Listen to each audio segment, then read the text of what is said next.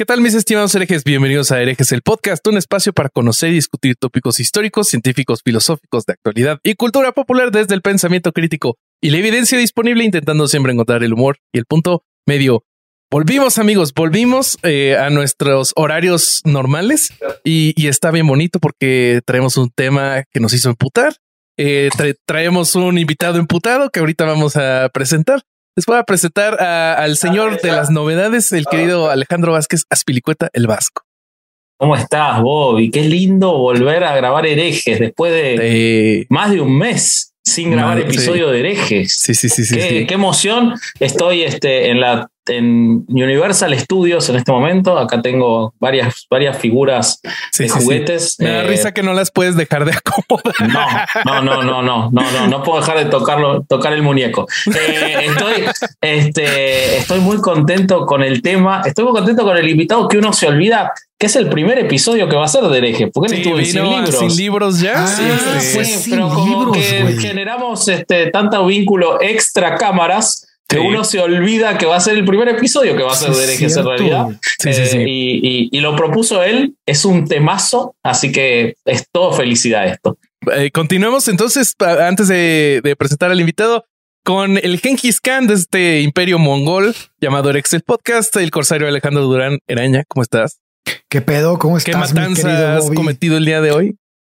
No, ninguna, güey. Fíjate que me he portado bastante bien, güey. Bastante bien. Entonces estoy, muy contento porque el invitado de hoy, además de que, de que nos trajo un tema muy mierda, pero pues, bueno, eh, es, es un cabrón que estimo mucho y que hemos cotorreado Señor, bastantes sí. veces y que estoy esperando la próxima. Así que que empiece este episodio. Preséntanoslo. Claro que sí, mira, nuestro invitado de hoy este, está presentando su show en, en diversos lugares, Suicidio Culposo. Eh, también lo pueden escuchar en Cine y Alcohol.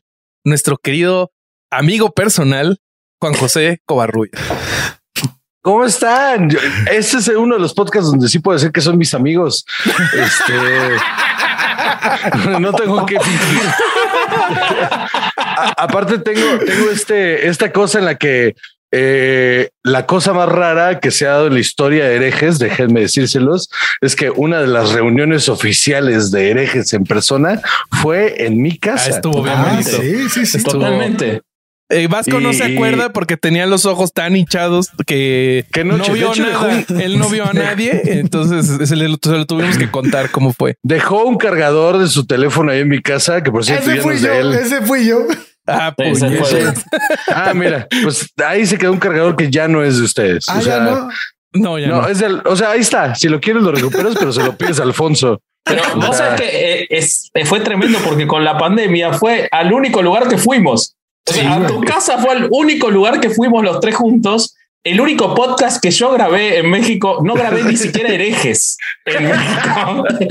y grabé cine y alcohol. Sí. Y otra cosa más, güey, es el único, su depa es el único lugar donde nos hemos tomado fotos de- casi de estudio. Porque aparte, sí, eh, Mendecuti nos tomó fotos a todos ahí en la casa. No, fue, un respetazo, mira. Estuvo Un buenísimo. Estuvo buenísimo ese día. fue una noche bien, bien, bien diversa. Sí, Sí, sí, sí, sí, muy Hubo, buena. hubo de todo, hubo de todo y ojalá que se repita. Claro, Pronto. entonces puedo presumirlos como mis amigos personales, Personales. porque sí nos conocemos en Ah, persona. huevo. Totalmente. Y nos Totalmente. agradamos, eso quiero pensar también. Sí, sí. No, si me hubiera caído mal, los hubiera corrido a la verga en el minuto tres. O sea. Ay, qué padre que grabaste, Vasco. Bye. Este, estos canapés que hizo eh, Def eh, son para, Sí. para otras personas. No, Este, esos canapés son para la semana que viene, pero solo quería que los vieras. decorado. De hecho, tengo el recuerdo de Juan José sentado en la mesa diciéndonos, ¿cómo que ya se van todos? O sea, ¿la estabas pasando bien o sos muy buen Ah. mentiroso? No, yo ya estaba en coca, entonces este yo, yo cuando me siento en ese extremo de la mesa y empiezo a hacer mis eh, el ritual. vaya, mi cosa de delicatessen, ¿no? Claro. eh, no me gusta que la gente me abandone porque tengo TLP y qué pedo con el abandono, ¿no? Claro, claro. Entonces, pero me la pasé de huevos ese día. Me la Estuvo pasé buenísimo, Qué estuvo bonito. buenísimo. Este, Bueno. pues, ¿qué, qué, de qué se va a hablar el día de hoy?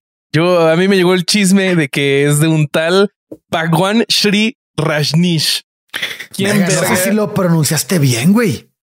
lo, lo A pronuncié ver, otra bien? vez. Bhagwan Shri Rajneesh. Siento que estás siendo bien racista ¿Por qué? ¿Por qué? ¿Por qué? por la pronunciación. La, o sea, creo que la Ah. pronunciación está tan culera Podría que está ser siendo peor, racista. podría ser Rajneesh. Creo que esa es la correcta, güey. Ahora sos Peter Sellers en The Party,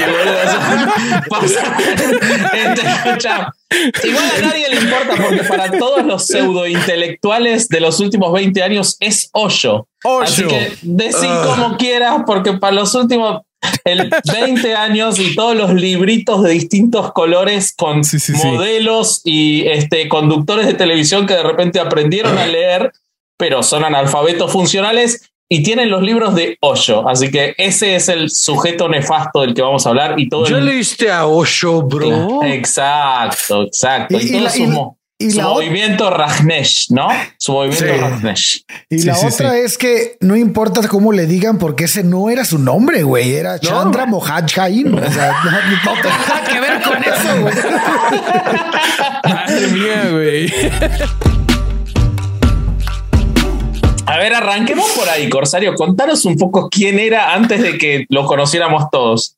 ¿A quién era antes de que, de que se pareciera a, un, a, a como un hijo de Vasco con Stromboli, el que quería este, tener a Pinocho en la esclavitud? Fíjate que. Qué referencia más oscura, Sí, güey. la década del 40 es tu referencia. Pero, pero lo, lo Me vieron en imaginé sus a los cabezas. morros así, trató convertidos en burros, güey, ¿no? No, no, no, güey. Stromboli era el del circo, el del, el del teatro. Convirtiéndose en burros y Pero luciendo sí se- a hoyo. O sea, el siguiente paso cuando se comerá leían a hoyo. Esa es la definición de un oxímoron, creo yo. Sí, sí, sí. Totalmente, güey. Oigan, pues este cabrón era eh, este el hijo de unos, ay, güey, unos religiosos llanistas. güey. Estaría muy bien un episodio del llanismo. No me voy a meter en este pedo porque nos vamos a ir a 20 mil leguas de aquí, pero eh, prácticamente pues es la religión que practicaba este eh, nuestro querido Gandhi, que hablamos en el en vivo de él. Y bueno, pues este tenía Violar niñas. Sí, odiar a los negros. algo Eh, así, algo sí. así. Su, su padre era, se dedicaba al comercio de telas.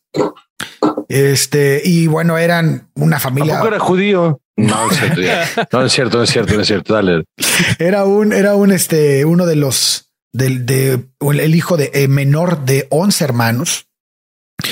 Y bueno, pues vivía en una pequeña aldea, ¿no? En un, en un distrito que se llamaba Raisen y que estaba en el estado de Madhya Pradesh, en India. Bueno, pues eh, su infancia realmente no fue muy, este, pues, pues una infancia muy ad hoc a la India de esos tiempos, ¿no? Una, un país totalmente dividido, más que ahora, obviamente, y este, y donde tuvo varias, pues, eh, situaciones de desgracia, ¿no? ¿En qué época estamos hablando? ¿1940 y qué? Estamos hablando, bueno, eh, cuando él era niño era 1931 a 1900. Él nació O en sea, el 31, así que estaríamos sí. hablando de los 40. Sí, Eh, O sea, justo cuando, cuando estaba la guerra eh, civil de la India, ¿no? Cuando se separa Pakistán y así, ¿no? De hecho, el- Claro, eso es a partir del 46, exactamente. Sí, así claro, que sí, sí. sí, sí, sí. le tocó todo sí, porque la en niñez la- de así como el 31 al 50, pues sí le tocó todo ese desmadre. Sí, sí, le tocó todo ese desmadre. Sí. Sí. Sí, bueno, él este, empieza a interesarse en todo lo que es los, en todos los conocimientos de religiones hinduistas que había en ese momento, ¿no? Empieza como a, a- a meterse mucho en la hipnosis, eh, se convierte en un antiteísta, este, empezó como a, a chocar, ¿no? Con las organizaciones del momento que se encontraban en conflicto, empezó a tomar posturas, para 1951 él tenía ya 19 años de edad y comienza este, los estudios en, en la Universidad de Jalpur, de Jabalpur, perdón. Este, él, él en este, él, él después va a ser maestro en esta, en esta universidad.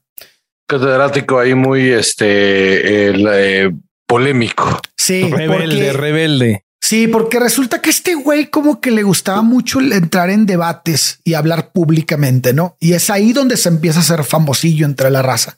Y entonces eh, esto provoca que sea reconocido por algunas personas y empiece a haber un, un seguimiento, ¿no? Empiece raza a buscar, A sumar seguidores. a sumar seguidores, exactamente. Porque Y- él como que se revelaba de los postulados tradicionales religiosos, ¿no? así Sí, se apoyaba mucho en ser cínico. O sea, eh, muy inteligente esa postura de yo voy a tomar todos estos postulados y voy a tomar todo lo que sea de filosofía y lo voy a combinar y lo voy a recombinar y voy a ser cínico al respecto. Y eso es como una manera nueva de contar todo esto y eso fue lo que atra- atrajo a muchísima Pero gente. que en realidad no era una- nuevo, ¿no? per- perdón, pero algo que, algo que decía que, que traía a colación Juan José, estaba en un momento en, la, en el que había una revolución en la India.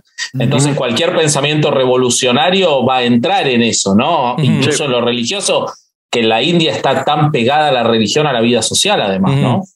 Sí. Y además sabía muy bien a qué religiones pegarle, ¿no? O sea, en, Sí. su- en sus discursos le pegaba al catolicismo, le pegaba al judaísmo, o sea, religiones que sabemos que no son preponderantes en India. Entonces, Tao- taoísmo, budismo, cristianismo y catolicismo eran sus peores enemigos. y le pegaba mucho a Gandhi. O sea, le pegaba eh, toda, toda esta postura del, del, del paci- de ser pacífico y toda esta madre. Pues ese güey no compartía esas ideas, güey. Ujú. No, no, mira. porque aparte justo en su, justo en su, en su teoría es que la violencia enfocada es buena. Esa era ¿En su. serio? Sí, Sí, sí, sí, sí. No, de hecho hay una cosa fortísima que podemos tocar después sobre cuando se descubrieron los pedos de violencia, cómo lo justifica. Eh, él en su teoría es que la violencia enfocada y bien puesta da resultados positivos. Wow. O sea, ujú. Wow, me, me- me llama la atención, más allá de que uno puede, puede conocer muchas cosas luego, eh, como todos los. eh, nada.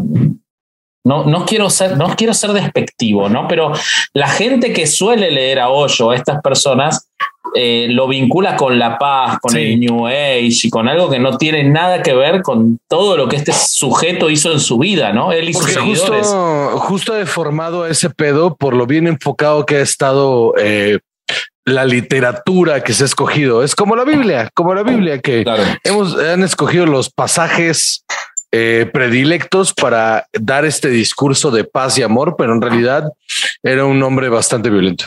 Ok. Y también como que él adoptaba posturas religiosas de otros líderes o de otras figuras, este, pues que eran importantes en su país. Por ejemplo, eh, decía que había llegado a la iluminación o a, la- a su espiritualidad más alta sentado en un árbol, o sea, como que un poco agarrándose del budismo, este, y, y Y de Humpty Dumpty. De Isaac Justo- Newton también hay algo ahí. Ju- ju- Justo ahorita que lo acabas de decir, una de sus máximas era que eh, todos tenemos la facultad de ser un Buda siempre y cuando lleguemos a la iluminación interior. Esa era como una de sus máximas. Mm. Me mama que la iluminación interior siempre cada, cada, cada uno de esos gurús decide cuándo le llegó y a la chingada. se- La iluminación interior significa cuánto varo traes Claro, y por qué no me lo estás dando. ¿no? Claro. Claro, da- dame los Rolex y los Rolls Royce, ¿no? Sí, sí, sí. Eh, Un Rolls Royce al día. Sí, sí, sí. e sí. invita a cinco amigos. Noventa y tantos tenía ver. Ahora él, Ale, 365 fue el, el récord, Ah. fueron 365, uno para cada día. y eso que se ¿Acabó murió eso? joven. No Y eso que se murió muy joven. Como Sí. cincuenta y tantos no se murió. 50. Sí, ahora, ahora después vamos, a, 58. vamos a hablar de su muerte natural. Oye, Eh, dime. pero, pero Ale, eh, ¿cómo, ¿cómo sigue el, el- el- el- el generar sus seguidores? Porque yo sé que Ah. para cuando él se escapa a los Estados Unidos, él tenía una comunidad grande en la Mm. India. Ah, Sí, no, lo que pasa es que lo que pasa es que él empieza a ser seguido. Bueno, primero, lo- eh, él la primera vez que ese güey se, se encuentra con un podio y hablando en público fue en el encuentro anal de Sarva Dharma. ¿Anal? Ok, ok, ok. Puedo, puedo vincularme. muy ad hoc con el Puedo tema, ¿no? vincularme con eso. Ok, ok, Yo, yo amo los encuentros anales. Todavía se realizan Eh. eh, para saber. En mi casa sí. Yo no sé si en la tuya. Ahorita están muy de moda de ponerlos en el sol. No, se te quema, se te quemas. Porque, porque sabes que esos güeyes, esa gente que dice, ay, voy a absorber energía del sol desde el ano. Estoy seguro que algún pasaje que malinterpretaron de este pendejo y de Bikram. Seguro, sin duda. Bueno, Bikram, Bikram era, era experto dilatador. Hay que hacer un episodio de Bikram y podemos invitar a experto dilatador. sí, sí, sí. Eh, yo, de cualquier estafador que quieran hablar, yo jalo durísimo. Bueno, entonces, entonces, ¿quién es Osho? ¿El, encuentro anal qué? El encuentro anal de Osho. Eh, eh, Sarva, Dharma Samelan. Eso es la, es, es importante eh, llegar a este punto, güey, porque justo hablábamos de que le gustaba tirarle a otros credos, güey. Entonces, en este encuentro, este encuentro, el nombre es la reunión de todos los credos. Y ese fue celebrado en Jabalpur, en Jabalpur y era, organizado por la comunidad jainista, jainista, güey. O sea, justo la que le tiraba mierda, güey. Fue a tirarle a la religión de sus papás. Y este fue el problema al final de por qué hay, algunos libros, bueno, estuve leyendo unos donde decían que son los que más como que lo apoyan, que decían que él tuvo un malestar en la espalda y por eso se tuvo que ir a Estados Unidos. Pero ah, yo encontré otros textos en donde dicen, no, ni madres, este güey le pegó tanto a las creencias de India y se metió en tantos problemas, güey, de carácter sexual y de carácter este, de acoso, güey, que entonces las autoridades de India empezaron a señalarlo y le dijeron, ¿sabes qué, güey? Este, le sintió la presión, así de que no, me van a chingar en cualquier momento y fue cuando él migra. Entonces está bien difícil porque en esa, en esa línea de investigación también que he estado, le, llevo semanas, porque aparte de verdad es un tema que me apasiona muchísimo. Me apasiona mucho por la, por lo ambiguo que está eh, todo. O sea, la, ambigüedad de la información es dependiendo de quién venga, no? Entonces he leído un montón de cosas de donde lo excusan, ¿no? Así como, ay, es que lo perseguían por ser un revolucionario y pensaron que... Lo romantizan su pedo, ¿no? Ajá, ajá, pero la realidad de las cosas es que era un abusador, era un manipulador y era una persona que era tan inteligente que sabía perfectamente cómo usar ese discurso de, de, de iluminado para hacer con la gente lo que se le daba la gana. Entonces, en esa, en ese justo rollo de que, ay, es que se tuvo que ir porque tenía un tratamiento que le iba a ser mejor en, en, Estados Unidos. No, ya había abusado y violado y hecho cosas horribles. Ya le había quitado la, la extensión de impuestos que, que le habían quitado el, el, el, grado de, de religión. a su religioso. Ajá, sí, justo. Que ahí es donde empieza también eh, la investigación sobre que traficaba divisas, ¿no?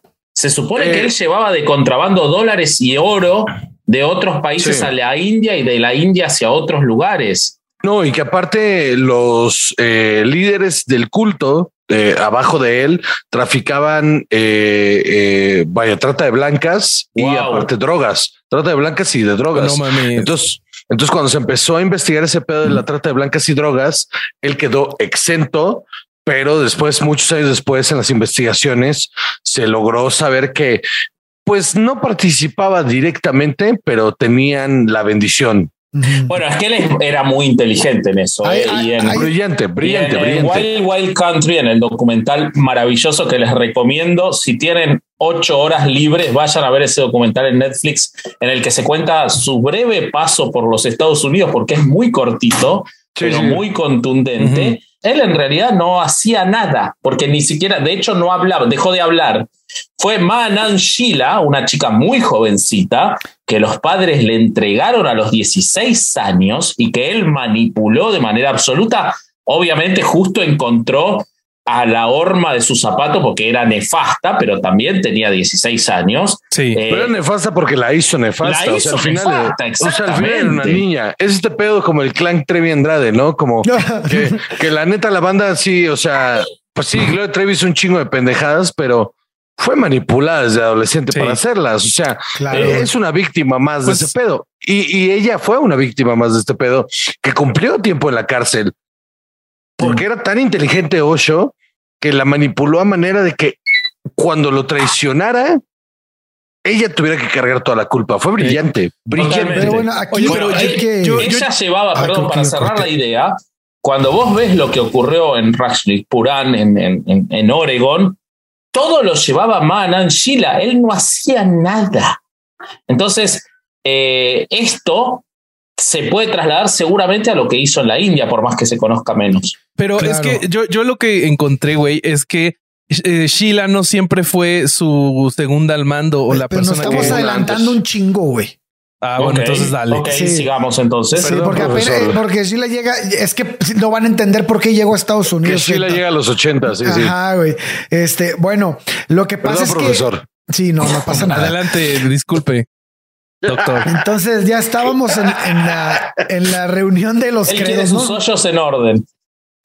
Pues es que no se va a entender cómo llegó allá, güey. Dale, dale. Porque él empieza, después de lo de que hace su debut en el con, con la raza, que, que con- hablando al público, empieza a desarrollar una técnica de meditación, güey.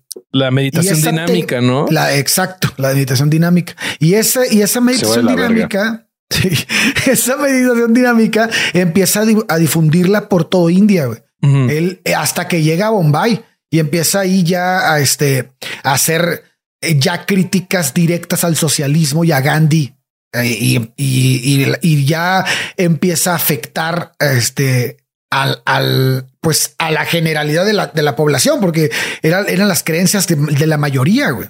Porque la máxima parte en, en esa época para él era eh, estoy en contra de la de estas ideas de la pobreza porque eh, el ser iluminado es entender cómo funciona todo. Entonces yo me quiero ir habiendo vivido todo y teniendo todo.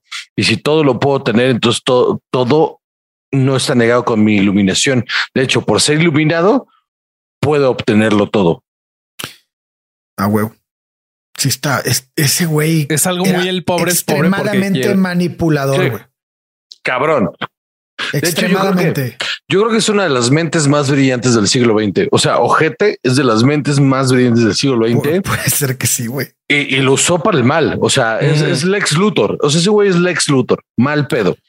Porque esa mente tan privilegiada la usó solamente para su beneficio propio y está tristísimo porque, miren, no quiero, no quiero eh, como rascar más profundo, pero en mi teoría, y por eso es algo que me enoja, es que toda la educación que viene basada en credos religiosos tan duros que se enfrentan con una mente así de cabrona es, es como la teoría de un objeto inamovible y, y un objeto imparable, que es como, ¿qué, ¿qué esperas que va a pasar? Y cuando pasó fue esta persona, Mm. porque esta persona es conocimiento invaluable sobre espiritualidad, si quieres, contra una mente científica tremenda.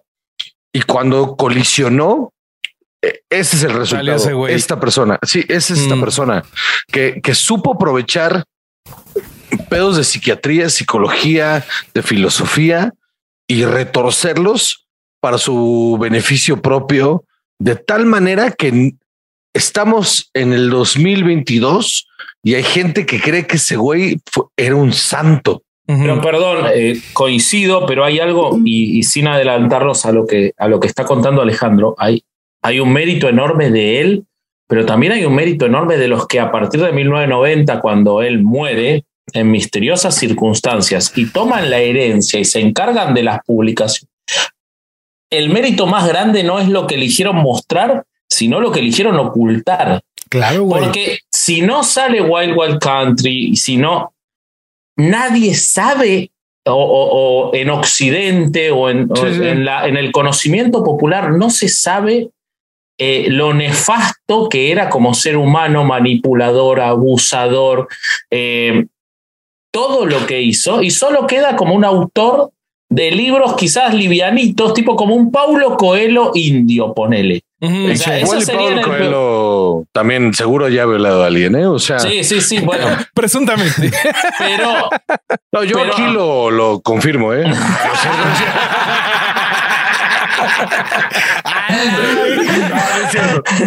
por si acaso, por si acaso, por si acaso. pero eh, es, es impresionante lo que lograron ocultar. No sabemos nada de su vida en la India, sabemos un poquito de Estados Unidos Y después se y murió. sabemos, y sabemos un chingo de versiones de su vida, güey. Claro. Es que está bien Eso es lo cabrón. que está bien cabrón, güey. Lo de las diferentes versiones, porque dependiendo de qué afinidad te tuvieran esta, este cabrón, es la versión que vas a obtener. Que no es la primera vez que pasa eso con un gurú de los que hemos hablado aquí. Claro. Hay un chingo de versiones de así de contar, pa- pa- eh, lo que hace bien difícil el estudio, güey. Para Y- mí, este Osho es, es el puente entre, entre Bikram y Deepak Chopra. O La sea, madre, sí puede ser, güey. la neta sí es el puente, porque Deepak Chopra se, se, se apoya un montón en ciencia que malinterpreta todo el tiempo, pero a propósito. Poniéndole cuántico a todo. Ajá, y este cabrón se quedó en ese medio donde no digo la ciencia, pero todo es un balance, porque aparte tiene este pedo de eh, hay que tener un balance entre lo espiritual y la ciencia y la. Y el Para mí, capitalismo y el, el- el- Cabrón, sí, cabrón. sí, sí. Y no negó nunca, nunca negó el capitalismo, nunca Ah, fue despréndete. Al contrario, Claro, ay, abrazaba, ya hasta, ya hasta se burlaba de, de su mérito capitalista, ¿no? Se decía el Entonces- gurú de los ricos, ¿no? Eh, sí, no, el, el gurú de los eh, eh, sí, ah, ah, lo tenía aquí. Ahorita me acuerdo, pero sí, te- pero, pero es un, o sea, era tan inteligente que era cínico al respecto. Pe- Pero fíjate cómo lo fue moldeando, porque primero hablamos de la meditación esta que, que practicaba, ¿no? Y, lo- y con eso convenció a mucha gente. Pero después de un brinco del cual me parece que mucha gente que hoy abusa sexualmente de personas eh, utilizando este tipo de pensamiento mágico o este tipo de, de ideas de, de específicamente este sector del país, que es de donde derivan muchas de las ondas de yoga y todo este pedo que hay ahora en, en, en América Latina, es este, co- como Ricardo Ponce, por decir uno, es este, cuando él empieza a, a llevar todo este tema de las charlas que da hacia el lado sexual. Y esto, esto, esto ocurre en 1968. Este, y de hecho es cua- cuando se vuelve súper controversial como este pedo de la, Sí, güey. porque, porque el pedo de la libertad sexual en un país bastante No, los líderes hindúes, hindú- hindúes se, pus- se pusieron loquísimos, güey. Ahora, fíjense donde- cómo su ojo estaba, nunca estaba puesto en Oriente, estaba siempre puesto en Occidente, que era su güey. mercado. Porque en Claro. 1968, el mayo francés, la primavera del amor en los Estados Unidos, o sea, su mirada no estaba puesta en Oriente. Él estaba buscando, y de hecho, cuando vos ves a sus seguidores en la India, muchos de los que iban a, a vivir a- con él a la India antes de que él se escape eran occidentales, no Sí. eran orientales. De hecho, los, sus primeros, eh, la primera gente que lo empezó a apoyar financieramente era gente bastante, bastante prolífera en Occidente. Era eh, griegos con varo, eh, gente de, de, de Suecia, e Inglaterra, que, que tenían propiedades y que tenían mucho dinero y que lo supo convencer para que les diera el dinero para hacer eso. Entonces está bien cabrón cómo les supo pegar por el pedo de la libertad sexual. Como no, no, no, aquí lo que sea, todos con todos, méteme el pito en la boca y así. Y además el, el trip que traía de la meditación, decía Bobby, la meditación dinámica, sí, pero todavía no llegaba a ese punto, güey. O sea, este cabrón estaba trabajando en ese momento, antes de esta plática, de esas charlas de sexo, estaba trabajando a la raza como que orientándola hacia su ideología, que estaba él Sí. mismo durante en, es- en ese camino, estaba trabajando y construyendo, güey. Cuando pasa lo del 68, que eh, todavía lo invitan a pláticas más importantes, a una plática este, mundial, en donde vuelve a tocar el tema y vuelve a causar polémica. Y ya después pasamos al 70, donde él llega a Bombay. Y en Bombay es donde presenta por primera vez ya este, eh, ya con nombre y todo, el método de la meditación dinámica, güey. Que ya estamos hablando del 71, De 72, ¿no? 70. Por ahí. ahí. estás en el 70 Sí. cuando la presenta por primera vez, pero ya está a nada de brincar a, a Estados Unidos, güey. Porque justo en esa época, el 71 es cuando abre el resort este en, en Bombay, donde llegan miles y miles de europeos y gringos a absorber ese pedo. Tan- está tan cabrón que eran dos horas de sus pláticas y la primera hora era en hindú y la segunda hora era en inglés. Y, y era este pedo de la iluminación y en la entrega y la chingada. Y en toda esa pendejada, pues una pendejada. Si tú te sientes iluminado, probablemente te esté dando una embolia. O sea, la realidad, en, en toda esa pendejada, empezó a, a dar rasgos fascistas, mano. Sí. Oye, empezó pero a decir, ¿qué será peor? ¿Llegar a un hotel y que te hable Osho o que te intenten vender un tiempo compartido? un ocho, siempre. peor. Sí. O sea, o sea, es más, podría yo llegar a ¿vi- vieron Hostal? Sí. Sí. Ok, eso es mejor que ocho. Mil veces. Prefiero que me corten los huevos y me desangren a que me man- manipulen y me mantengan en un loop de estupidez continua. Porque aparte, te lo juro, esa madre cuando empezó con el pedo, empezó a meter sus pedos fascistas, donde empezó a compararse con Hitler. Hey, it's Kaylee Cuoco for Priceline. Ready to go to your happy place for a happy price? Well, why didn't you say so? Just download the Priceline app right now and save up to 60% on hotels. So, whether it's Cousin Kevin's Kazoo concert in Kansas City, go Kevin, or Becky's Bachelorette Bash in Bermuda, you never have to miss a trip ever again. So, download the Priceline app today. Your savings are waiting. Go to your happy place for a happy price. Go to your happy price, Priceline.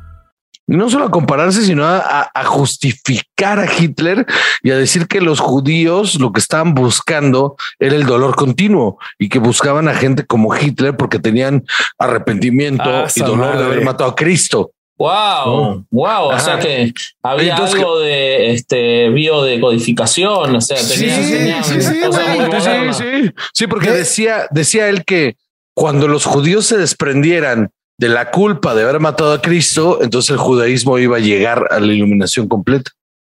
De Ahora- hecho, había, había una, una, un, perdón, Vasco, Sí, sí, había, un, había un tipo de, ah, no sé cómo llamarlo, como un método, güey, del que tenía, que tenía que ver con la bio, algo, güey. O sea, era, era muy parecido a lo de la biodecodificación que, que habíamos estudiado. Obviamente no era esto, pero era algo que, Pero paralelismo, sí. para allá iba, güey. Ajá. Mm. Que pueden ser los fundamentos después de esa madre. ¿eh? No Ahora, es muy fuerte cuando avanzás y llegas a 1980, que es cuando él se va a los Estados Unidos. eh, él manda como un grupo de avanzada en- entre los que está Ah, esta sí. chica de 17 años, ma, eh, a, buscar territorios que encuentran este, la, el, el espacio privado más grande del estado de Oregon, miles y miles de hectáreas que él hace comprar. Él se va de su resort del que no había salido en años. O sea, él había estado años encerrado en un lugar del que no podía salir, probablemente por temor a la justicia. No sé, Juan José, si tenés más información sobre eso, pero él estuvo y de repente un día a la madrugada ven que llega una limusín y él se va y no vuelve más. Pero Es que, el pedo, es que el pedo de, te digo, como era tan inteligente, sabía perfectamente lo que estaba haciendo y sabía perfectamente cuáles eran los límites de la ley que estaba pisando. Entonces, ya lo había experimentado en la India, como todo este pedo de "Ah, hasta aquí llegué y me voy. Y entonces en Estados Unidos, cuando le empezaron a pisar los talones la ley, entonces empezó con este pedo de "Mm, no voy a hablar Sí, porque voy a hacer esta silencio. Solo voy a hablar con la gente que está aquí alrededor mío. Y de repente, cuando lo empezó a corretear la ley en Estados Unidos, dijo: "Mm, Bueno, ahora voy a ir a otro lado. La persecución, cuando empezó la persecución real, fue cuando empezaron con estas conspiraciones de eh, paranoides de todo lo que le estaba pasando, que ya llegaremos ahí, pero, pero eso alimentó un montón el, el asunto del mártir. Todo este pedo de la persecución, de lo que justamente lo que dices, alimentó cabrón el pedo del mártir y por eso la gente lo tiene todavía como en esta idea de es que este es un líder espiritual. De hecho, he leído filósofo. Hoy, hoy, hoy que te mandé un mensaje en la tarde. que estabas muy enojado.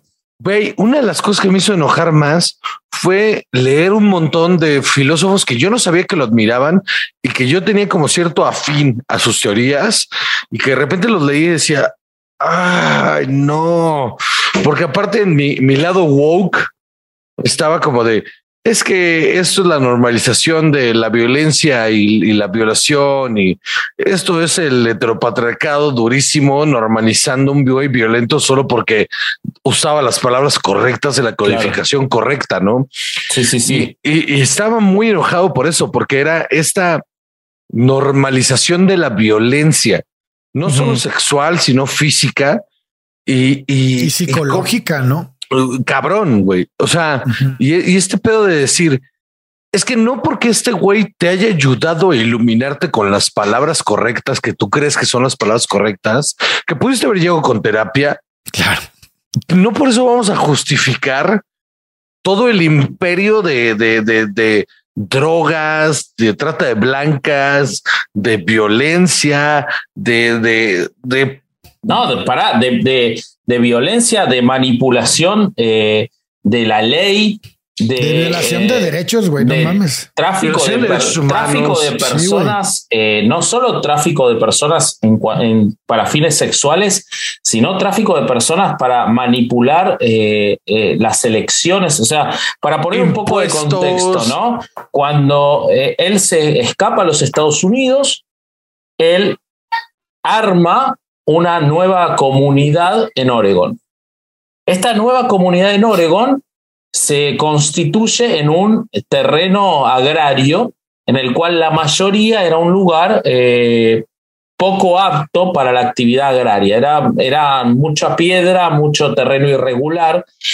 Y ellos milagrosamente, después se descubre que en realidad milagrosamente no era, sino que estaban traficando millones y millones de dólares de manera ilegal para ponerlo ahí, convierten en un vergel ese lugar seco y pretenden fundar una ciudad. Y los vecinos del lugar, los vecinos de Antelope y los vecinos de todo el condado de Waco era, ¿no?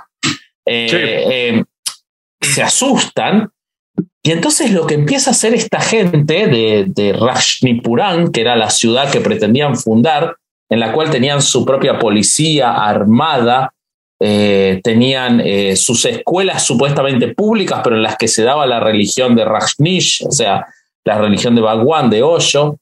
eh, em- hacen cosas como, para no hacerlo muy largo el cuento, llevar a cientos de miles de homeless a vivir ahí, a ese lugar, para que aprovechando la legislación de Oregon, la legislación de Oregon te permitía, si vos llegabas al lugar y vivías 20 días, podías votar. Entonces van a buscar a lo largo de todos los Estados Unidos a homeless, a excombatientes que no tenían hogar, autobuses y autobuses, autobuses y autobuses. aut- y los llevan a vivir ahí para que voten, para modificar la legislación, para poder obtener el estatus de ciudad, para no ser expulsados de ese lugar en el que tenían esclavitud, en el que tenían eh, proba- probablemente producción de drogas porque se encontraron sí, laboratorios. sí, sí, producción de drogas, delitos sexuales, o sea, cosas impresionantes. Oye, y algo que es interesante de esto que estás diciendo, Perdón por Vasco. interrumpirte, Vasco. No, no, por favor. No, no. No, ya me voy. Buenas noches. Este es que eh, empezaron a apoderarse también de los de los pocos espacios comunes que tenía la sociedad que ya estaba ahí, güey. Entonces el- se empezaron a quejar de ellos y una cosa que me llamó un chingo la atención fue que tenían un bar, güey. La raza que estaba ahí y, y esos güeyes se apoderaron Lo de eso, compraron. lo compraron, hicieron Sí. un templo. Eh, No pero es que era chiquitito el pueblo, ¿no? ¿Cuántos Pero- No, el habitantes pueblo tenían? tenía 50 habitantes y ellos Ajá. empiezan a comprar todos los terrenos porque eran muchos jubilados, Sí. mucha gente así. Y ellos empie- hasta le cambian el nombre al pueblo. Sí, de ¿Qué se estos pueblos gringos donde son dos cuadras. Sí, claro. La violencia psicológica hacia los que estaban ahí está cabroncísima, güey. Ahora, ahora, y eso se los, se los voy a poner, porque justo cuando lo estaba leyendo, no puedo dejar de pensar como en todos los matices, ¿no? Yo lo estaba leyendo y justo la narrativa, eh, otra vez, este es mi lado woke, la narrativa del pedo es como, y llegaron, hicieron esto. ¿Qué tan exagerado también hasta cierto nivel, no? En la narrativa de la banda Blanca Middle America Ah, que estaba viendo ahí Sí, que sí, estaba, ay, este culto sexual. Y sí, Mira. latinaron, sí era un culto sexual, pero lo estaban poniendo como, o sea, o sea, ay, no sé. ¿Sabes qué pienso yo cuando lo veía? Yo pienso lo siguiente. Tenían razón, pero ellos No no, llegaron a esa conclusión por los motivos adecuados. A ellos Claro, le, le molestó, Claro. eran Middle Americans a los que les molestó, que eran indios oscuritos, y habían comprado un terreno grande y dio la casualidad de que tenían razón. Estoy, mira, estoy en paz completamente con esa explicación, porque mientras voy leyendo y voy descubriendo, voy diciendo, pero cuánto de esta información está sesgada por el pinche Claro, racismo horrible? El racismo, de hecho, uno de los, uno de los inversores, uno de los, porque te cuentan la historia, el pueblo de antes, los, los 45 jubilados, eso es todo mentira. El que hizo toda la inversión era el fundador de Nike, el que inventó las zapatillas Nike, que no es Nike, Nike es el que puso la plata, pero el inventor de las zapatillas Nike, del calzado Nike, vivía en el condado ese y es el que puso toda la plata, todo el dinero para formar la organización que empezó a perseguirlos. Y los empezó a perseguir porque les molestaba que en un eran lugar morenos. cristiano y blanco hubiera morenos vestidos de naranja. Ya básicamente era, era el Sonora Grill, ¿no? O sea, Dio Es- la casualidad de que tenían razón, eran malos contra malos. Para mí es una historia de malos contra malos. Es como hay, de- hay un grupo de Facebook historias. que se llama Fachos llegando a las conclusiones correctas por razones equivocadas. Es esto, güey. Es esto. Búscalo, está muy bueno, güey. Es- ese, ese es el que dice de, de un, una, ¿cómo decía? Un hombre trans nunca va a ser mujer. Ese güey es el que como, dice, es el que dice el derecho a adoptar es de los niños, no de las personas LGBT. Sí, sí, ajá. Me maman, me sí, maman sí, esas sí. conclusiones. Pero, pero justo es que yo creo que malos contra malos debería ser la biografía del mundo cuando uno está porque, porque eso es todo la humanidad. No lo O digas sea, por Stalin ganando la Segunda Guerra Mundial, ¿no? Cuando era socio de Hitler. a la banda de repente se le olvida. El otro día leí una madre que decía a la banda se le olvidan la- las atrocidades de un país siempre y cuando ese país tenga algo positivo que darte ahora, no? Claro. Entonces, Mm. Por ejemplo, a la banda se le olvida que Italia también, también fue fascista y, y nazi. ¿Por qué? Porque la comida italiana es bien verga. Bueno, a la banda se le olvida que China tiene campos de concentración para las Ah. minorías porque los iPods son baratos, ¿no? Eh, A la este, banda se le olvida que en la frontera de México y Estados Unidos hay niños que no En han regresado con sus padres, Sí, ¿no? Sí, sí, sí, totalmente. Y vienen a Porque- Disney, esos Porque caretas. qué barato es Ross. Sí.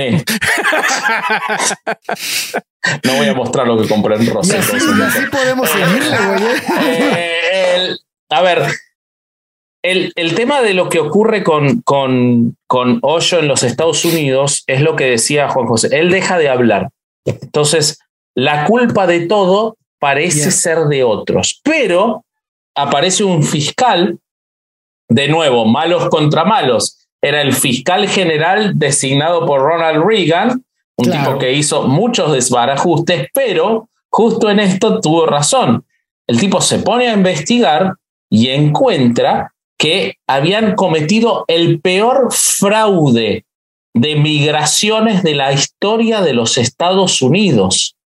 Generaban matrimonios falsos entre seguidores del Rajneesh norteamericanos inmigrantes, los casaban, obtenían la residencia y luego volvían a la vida polígama. Y entonces el fiscal, muy inteligentemente, utiliza las propias enseñanzas de Baguán, de Hoyo, en contra del matrimonio, porque ¿qué pasaba? Ellos descubren que Baguán estaba en contra del matrimonio, pero un montón Sí. de la gente que estaba ahí se casaba. No se sabía por qué se casaban si no creían en el matrimonio. Y entonces descubren que era un fraude migratorio, el más grande de la historia de los Estados Unidos. Descubren además cómo habían obtenido el carácter para tener la policía, eh, con lo cual tenían armas, cómo tenían una policía que no respondía al Estado, sino a una religión. Entonces empiezan a investigar la cuestión de la no separación entre iglesia y Estado. Eh, es impresionante todo lo que le empiezan a encontrar mientras el tipo no hablaba, él no había hecho nada, no firmaba Mm. las propiedades, todo lo hacía una Era- representante. Era porque de hecho increíblemente las- inteligente, güey. No mames. Porque de hecho las propiedades estaban a nombre de un empresario gringo que había conocido en la India y que él fue el que firmó todos los papeles. ¿Quién era el que el productor de El Padrino? No, no, no, no, no, no, no. Al, al Rudy, no, ¿cómo te atreves? Sí, porque Este- no, Rudy era seguidor de Rasnish. Yo lo sé, yo lo sé, yo lo sé, pero ¿cómo te atreves a recordármelo? Este. No, no, fue alguien más. Fue alguien que tenía como raíces griegas, algo así. No, me- no Ah, me acuerdo perfecto el nombre. El que compra, el que compra el, el rancho y todo eso, y el que de Sí. los 64 es Mark Harry Silver, Silverman, ¿no? Sí, ese. Sí, ese Ok. es el que, el que el que consigue el rancho y lo compra. Y supongo que es el que ha de haber hecho todas las transacciones, güey. Pero aparte los, las, las cosas que firmaban ya para como arreglar las cosas del, del, del fisco eran con esta mujer, esta Sí. niña que lo, que lo siguió. Qué horror, güey. Todo eso. Güey, ¿sabes qué es lo más impactante del Wild Wild Country? Las entrevistas de ella. Ah, Sí, es- son Es una psicópata, güey. Está lo que está, o sea, pero, pero, y ahora esta es la duda que tengo yo.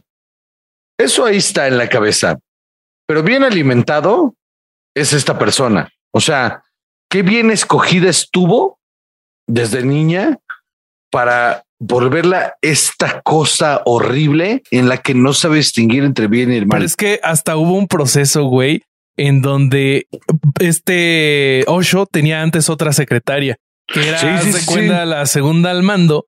Y esto era cuando estaban en, en la India En todavía. la India. Entonces, primero mandó a esta chava, a la primera, a India a buscar otro lugar para su comuna, su ashram.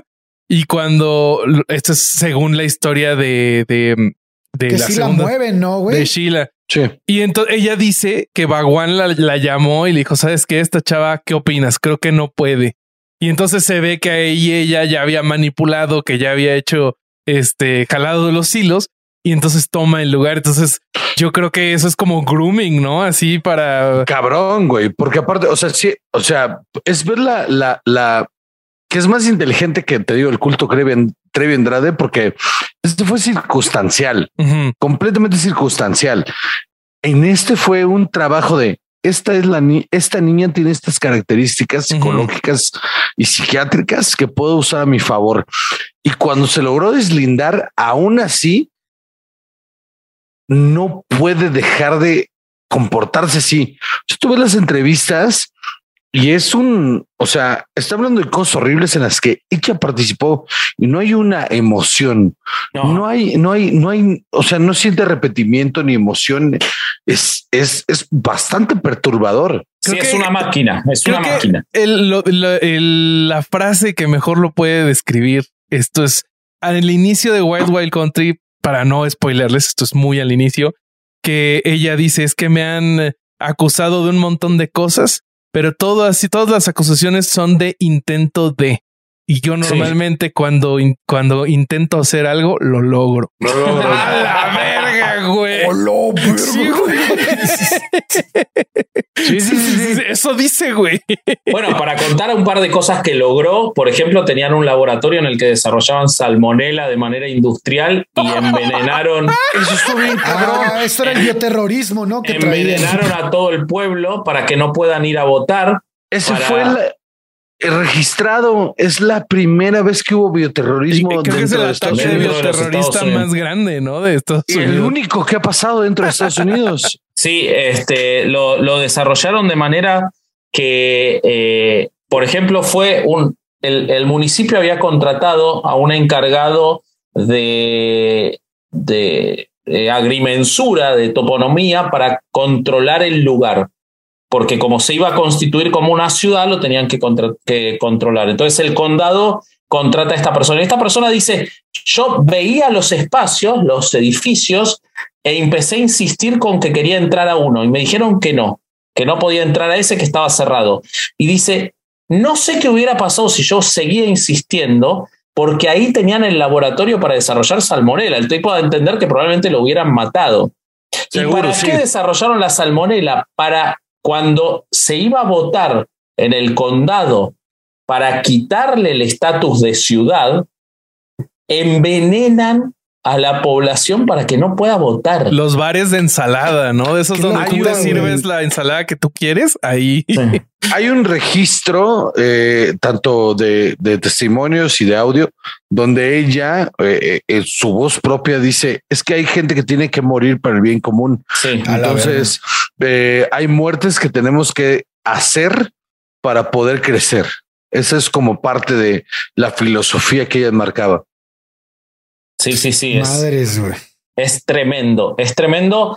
Eh, ahora, yo, Ay, qué les, puto asco. yo les quiero hacer una pregunta, ¿no? Como para, porque creo que estamos cerquita del tiempo. ¿Qué pasó? ¿Por qué, ¿Qué pasó con Hoyo después? Porque de Yo, te, yo te puedo contar eso. Hoyo sí. se, se va, lo expulsan de los Estados Unidos porque En el 85, sí. se descubre que había falsificado la documentación para su residencia, se lo acusa de toda esta eh, entramado de falsificaciones migratorias y él se va de los Estados Unidos. Sí, ¿Y sí. dónde está ahora el querido? Porque Hoyo Ah, es pues está un filósofo, six- un pensador. ¿Dónde está? está six feet under. O sea, lo que, ¡Wow! le, lo que le pasó es que en el 86 se regresa a, este, a la India después de que varios países le negaron la entrada. Eh, regresó a- al ashram donde empezó todo. En eh, ¿cómo se dice? Puna, Pune, no sé cómo verga se dice ese lugar. Eh, cochinero. En sí, a ese lugar. Y, güey, ese lugar lo dejó abandonado. O sea, desde que se fue, nunca dijo, oigan, me voy para allá. O sea, los que se, se enteraron que se fue. Corten el pasto, no sean así. ¿no? Ajá. O sea, se enteraron por las noticias. Y entonces ahí él, él muere en circunstancias dudosas a los 58 años en 1990. Y lo que pasó es, después de la muerte, es que eh, varias personas de sus más allegados eh, que estaban en ese ashram tomaron las, las riendas del negocio hasta que un señor que se llama Yogesh Takar eh, inició un proceso legal en contra del testamento reclamando que el testamento es falso. Para esto, el testamento no salió hasta 2013 y Claro salió una copia, no salió el, el original. Eh, Claro este sí. güey lo que reclama es que más o menos eh, un millón, eh, no, mil millones de rupias, que son como 12.5 millones de dólares, se movieron de la fundación hacia Osho Multimedia and Resorts, bla, bla, Ahora, bla. hay, hay un tema con eso, porque eh, yo leí la acusación y dicen como que la cosa fue así. A la una de la tarde del 19 de enero Ah, de estás hablando del 1990, testimonio del doctor, ¿no? Claro, el doctor Gokul Gokani ya dice que lo llaman Sí. para decirle Hoyo está muerto, básicamente. O sea, le quedan horas de vida y que lo reciben los seguidores y lo abrazan, le dicen, no, no hay nada para hacer. Y él dice, ¿por qué no me llamaron antes? ¿Por qué no llamaron a alguien antes? ¿Qué pasó? Bueno, Hoyo se muere. Inmediatamente que se muere, lo toman estos seguidores y empiezan a explotar la maquinita de hacer dinero Ajá. borran todos sus pecados y dejan solamente sus libros con, con frases Pero- hechas y Pero te Y estás saltando las partes más sospechosas de la muerte, güey. O sea, a ver Es que es que es el catolicismo all over again. O sea, O sea, lo más sospechoso, este, este doctor Gokani en su testimonio dice que eh, cuando le llaman, él pregunta si alguien está enfermo de gravedad o si está herido y necesita que vayan de emergencia y no le dicen nada. Y No. luego él dice que en el mismo ashram habían varios doctores que y no le hablaron a También. ninguno. Sí. Este- No mames, güey. Luego, los dos, las dos personas que se llaman Amrito y Hayesh estaban esperando a que Osho muriera. Eh, cuando pre- él pregunta la causa de muerte, le dijeron: Pues tú ponle que fue algo del corazón para que ya no investiguen más. Eh, le a, a los seguidores se les prohibió hablar de la muerte de Osho. Lo cremaron, se calcula más o menos en menos de dos horas desde que murió. ¡Hola, güey! Tú estaba vivo, güey. Y luego, güey, en, en este proceso legal que está, que inició este, el, el güey que les dije, ya revisaron varias personas, varios expertos en firmas y dicen que la firma es fotocopiada de otro documento y que coinciden perfectamente, que siempre la firma tiene variaciones, pero que esta es una firma fotocopiada. Entonces la Corte Suprema de Bombay ordenó que se proporcione el documento original y pues estas personas, hasta donde yo sé, no lo han Era, No, era el también sello, sido. el sello. Ahora Sí. también hay una cosa ahí de, de paranoide en la que cuando, cuando lo tuvieron encerrado, de- dependiendo de la, de la, De la de la fuente. eh, es como Claro. lo agarraron sin tener una orden y entonces lo encerraron y cuando lo tenían encerrado le dieron este eh, metales pesados en el cuerpo para debilitarlo para que pudiera hablar. Pero obviamente, pues el FBI dijo que no, Claro. Y este, y después dijo que eso muchos años después le había causado parálisis en la mitad del cuerpo y entonces que esto lo volvió adicto al óxido nitroso y Ah, a las y a la eh, antidepresivos. Pero él ya Eh. era adicto a los antidepresivos. En los Sí, Estados Unidos él se había vuelto adicto a los calmantes. Pero dijo que había sido por por por cómo lo trataron los gringos cuando Ok. lo agarraron. Entonces que, que le habían deshabilitado la mitad del cuerpo. Entonces que por eso era adicto al óxido eh, nitroso y a ese pedo. Y que eso fue lo que derivó a que cuando lo iba de país en país y lo agarraban, que cada vez que lo agarraban le inyectaban metales pesados y por eso Por supuesto. cua- cuando murió, murió de que una conspiración enorme, ¿no? Claro, claro, claro. Eso es lo que, eso es lo que, lo que defienden. Güey, el episodio es una bomba de información, güey.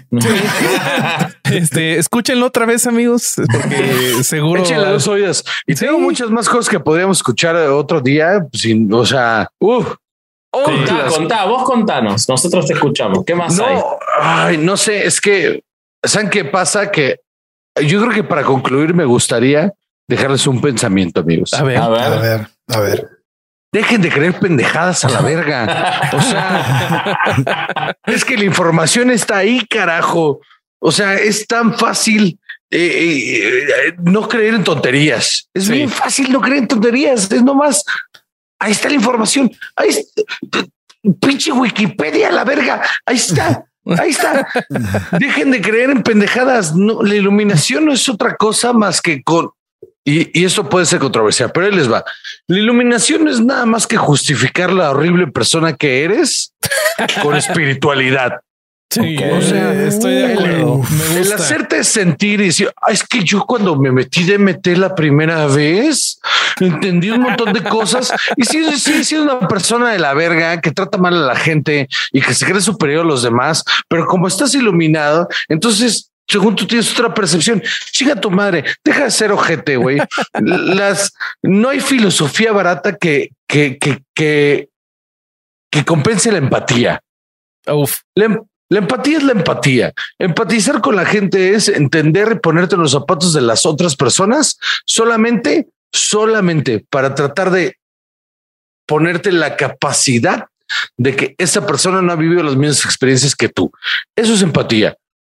Fuera de eso, cualquier cosa de es que fui un temazcal y la verga, eres un pendejo, güey, que lo único que está justificando es su drogadicción con falsa empatía.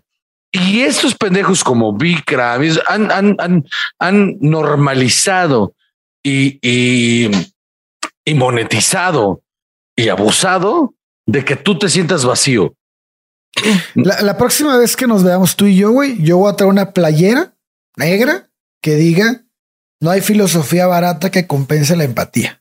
Por favor, Sí. Me encanta. manden a hacer sus playeras, por favor. No, Me mamó, merch, no merch de hereje, pero te, te reconocemos el tipo. No te vamos a pagar nada, pero te No, reconocemos. el denme una playera, me vale verga si no me pagan, denme una playera. Eh, yo, yo creo que además eh, todo eso suscribo perfectamente y, y 100%, pero además está el hecho de conozcan un poco más a quien Por están favor, siguiendo. Porque si coño. bien, sí. por supuesto que hay que seguir, separar el arte del artista y todo esto, pero cuando alguien te está diciendo cómo te tenés que comportar moralmente, tenés que saber de dónde surge y por qué hace lo que hace. Y cuando es una persona que para llegar a ese fin, y mientras decía todo eso, envenenó personas, abusó, engañó, estafó, Hizo fraude. robó, hizo fraude en diversos lugares, man- bueno, manipuló y todo lo que hizo Hoyo, eh, entonces pone en duda lo que te está diciendo. Siempre. No, Por- de- de- y, y ni siquiera. Siempre pone en duda cualquier cosa que te quieran vender como conocimiento. Totalmente. Porque esa es la base del conocimiento. Sí. Esa es la base del entendimiento. Siempre pone en duda lo que se te muestra como una verdad absoluta. Sí, sí, sí. Sí. Querido. Corsario. Híjole, no quiero, no quiero reventar el speech que se aventó mi querido Covarrubias. Está, es que es lo mismo de siempre, cabrón. O sea, la misma mamada que ya, ya siento como si fuera una pinche un disco descompuesto así repitiendo las mismas mamadas, güey. Es este eh, la gente que sigue este tipo de cosas generalmente es la que migra de una creencia religiosa a otra, la que la que siente que realmente superó, encontró la, la estupidez que era su creencia, pero va y se mete a otra, güey, porque finalmente no, no entendió, no, no, vaya, no llevó a cabo un estudio crítico de por qué carajos estaba creyendo en eso, sino que simplemente mudó, Sí. emigró y ya. Entonces, eso es lo que debemos de buscar no caer cuando hablamos de que había creí que había bajado el número de católicos en México. Sí, sí bajó, pero aumentó el de protestantes o aumentó el de eh, Aumentó religiones el de- New Age. Sí. O sea, no mames, es- es- o aumentó la gente que vive en Tulum y, y- y dices, no mames, cabrón, esa es la misma mamada, Los güey. Toluminatis. Sí, son güey. peores. A ver, Justo este tipo es bestseller, ¿eh? No nos olvidemos de que no estamos Mm, sí, hablando, no es una anécdota, ¿eh? No, es bestseller.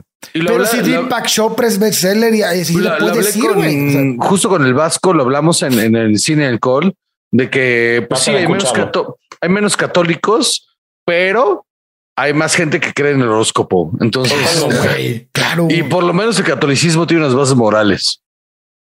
Sí, güey. ¿Sabes qué, güey? A mí No lo los que católicos, el catolicismo. El catolicismo, sí.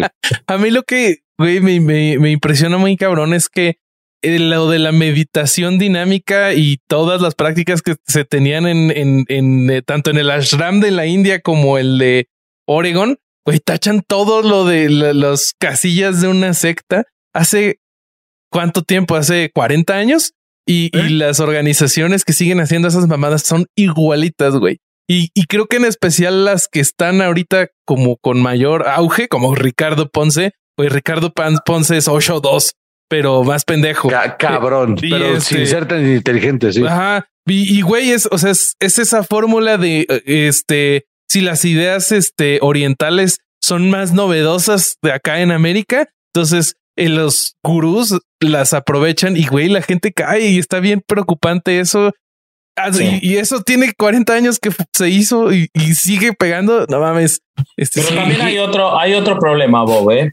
Eh, y, y creo que es culpa del catolicismo y culpa de, eh, Seguro. de un de montón de, todas las cosas. religiones preponderantes, ¿no? Pero hay un vacío en un grueso de la población, hay un vacío de auto, de autoanálisis, de Sí. terapia, de pensamiento, de conocimiento filosófico, cuando hay cientos de años de filósofos que profundamente han estudiado la naturaleza humana, hay un vacío tan grande que cuando leen a estos impostores les parece profundo. Y no Sí. es culpa de estas personas, es culpa de ese vacío.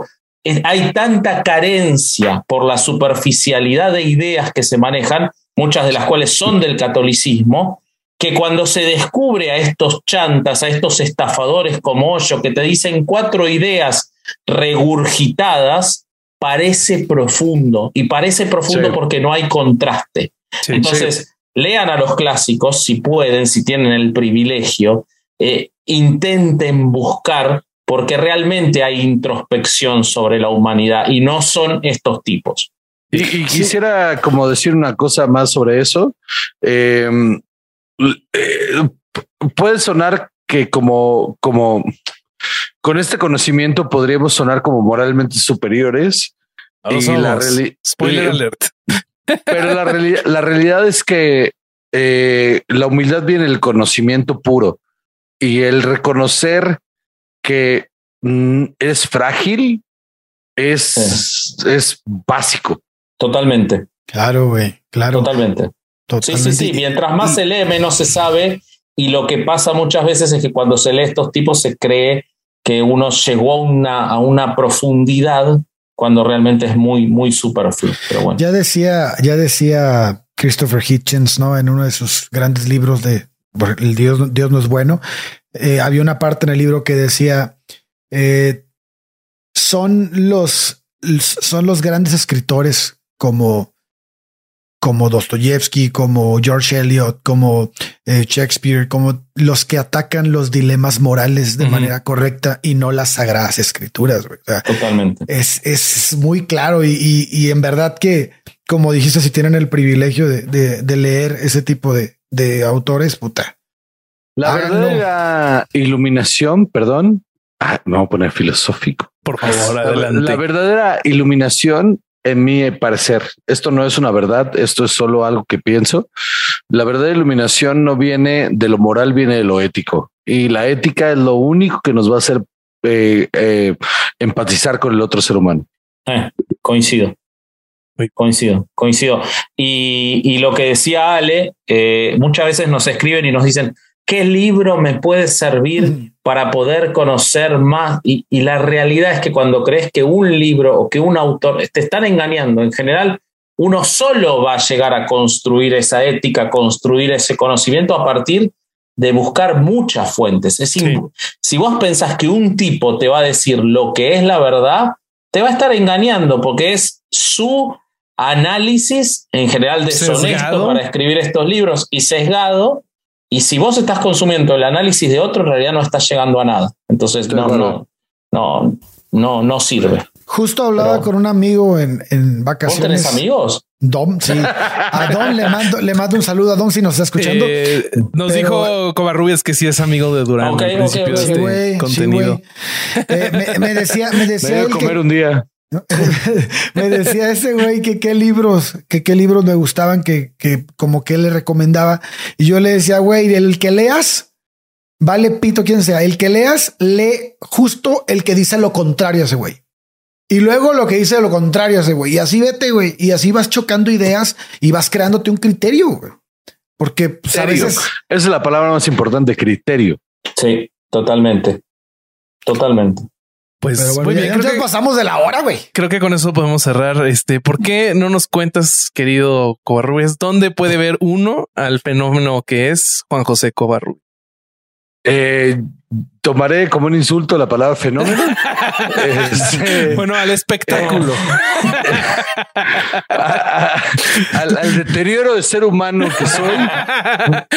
Eh, Cine y alcohol, todos los martes al mediodía está Cine y alcohol, donde me pueden ver en la versión más básica de mi ser, Con ¿Qué la es? nuca preferida de México, que mira, con la nuca más famosa del internet. Ya, ya, en el ya- canal de Chavos Banda, por Sí, favor. Sí, en el canal Chavos Banda ahí pueden ver al mediodía lo, todos los martes eh, sin alcohol con este Chava, la nuca más proliferante del Internet.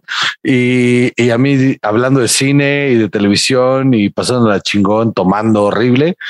Y en mis redes sociales, eh, Juan Joseco en Instagram, ahí pueden ver cuando tengo show que eh, toda mi comedia es justo esto, eh, estar muy enojado con la vida y, y- y estarme burlando de lo horrible que es Yo, yo les recomiendo que lo sigan en Twitter. Es un caos muy Ah, divertido. bueno, no sé, es José- el- los, los hot eh, takes están a la orden del día y se pone Sí, en, bueno. Twitter, en Twitter soy en Twitter soy un agente del caos.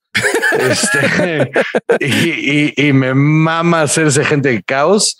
Eh, mi, mi terapeuta me dijo que le bajara un poco estos meses porque sí estuve malito psi- psi- psicológicamente eso, pero eh, eh, este en Twitter estoy con Josec y, y si me quieren ver gritar todas esas cosas, pues ahí en mis redes sociales pueden ver de mis siguientes shows. En septiembre, es, esto sale en, en agosto, en Sí, septiembre. el 14 de agosto. Sí. Ok, el 3 de septiembre es mi show, eh, es la, es el demo, es la prueba ya para buscar grabarlo ya para que sea un especial. Entonces el 3 de septiembre Buenísimo. hago, hago el demo de ese show donde estoy una hora y media más o menos arriba del escenario hablando de que me quiero suicidar y se la van a pasar increíble. Muy bien. No Ok. termina suicidándose, ¿eh? No porque tienen, tienen que seguir. Eh, spoilers. Sí, sí, sí, sí. sí. Bueno, en el todavía Comedy no. ¿Qué tal Comedy que Line, no? Mucho show. Comedy Lane, Comedy Lane, arroba Comedy Lane MX, que es la agencia que me lleva, que son una chingonería y tienen, lo tienen clarísimo. Hay todos los jueves shows en Círculo 99, que es de Comedy Lane, 100 pesos y pueden toparse a todos los comediantes de este país. Solo Carlos el por 100 otro pesos. día. Carlitos se subió y fue una gozada. Estuvimos tomando ahí el camerino y fue di- divertidísimo pasar tiempo otra vez en este pedo de quién sabe qué va a pasar con público que no sabe qué va a estar. Eso está buenísimo.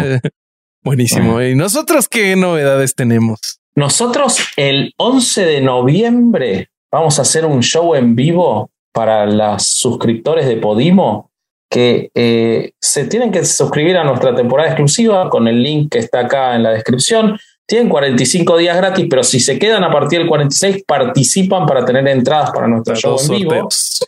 Sí, y además vamos a hacer otro show eh, nosotros, así que estén atentos a esas novedades, eso todavía no lo decimos.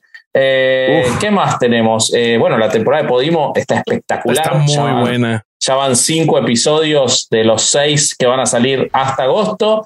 En octubre vamos a sacar un séptimo episodio. En noviembre va a estar el show en vivo. Eh, y nada, estamos a full con sonoro, en audio, en video. Tenemos episodios en vivo los días jueves con Caro Hernández Solís. Eh, y volvimos con todo, muchachos, en nuestro canal, producidos por Herejes el Podcast, con la participación de Chavos Banda, con Sonoro por detrás. Estamos, somos un conglomerado. Esto es un conglomerado Sí, de sí. gente para que salga Herejes el Podcast. Queremos, queremos un imperio similar al de Osho. Ya lo vi, ya lo vi, ya lo vi. Sí, sí, sí. Bueno, pues en redes sociales estamos en todos lados como herejes del podcast. Eh, aquí el, el- el señor jugoso de la playera de Ghostbusters es corsario.hereje. El otro Que hace señor averiados. Que hace hace averiados, averiados, también vayan a escuchar. El señor que, que está ahí arriesgándose con Gizmo porque ya es de noche, no le vayas a dar de, de comer, no lo vayas a mojar, por favor. Es este vasco.hereje. No, no. No, no. No hagas eso, no hagas eso. Y yo No, soy Bobby.hereje. no, no sabía esa regla. Ah, es mía, es mía, es mía. y bueno, eso es todo por hoy. Eh, este fue otro domingo de no ir a misa y escuchar herejes el podcast. Adiós. Vámonos. podcast se hace audio.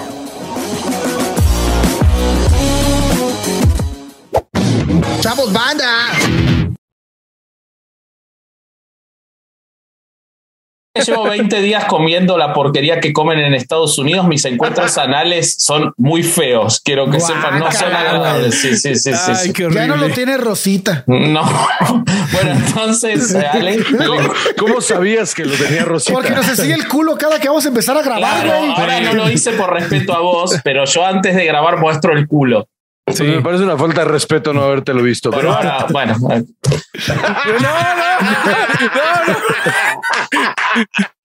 ¿Por qué es así, güey? Yo no quiero ver. oye, fuera de cualquier cosa, tienes unas nalgas muy bonitas. muchas ¿eh? gracias, muchas gracias. Estoy muy orgulloso de ellas. Qué bueno, porque sí están padres. Sí, sí, sí, sí. Lucky Land Casino asking people what's the weirdest place you've gotten lucky? Lucky? In line at the deli, I guess? Aha, in my dentist's office.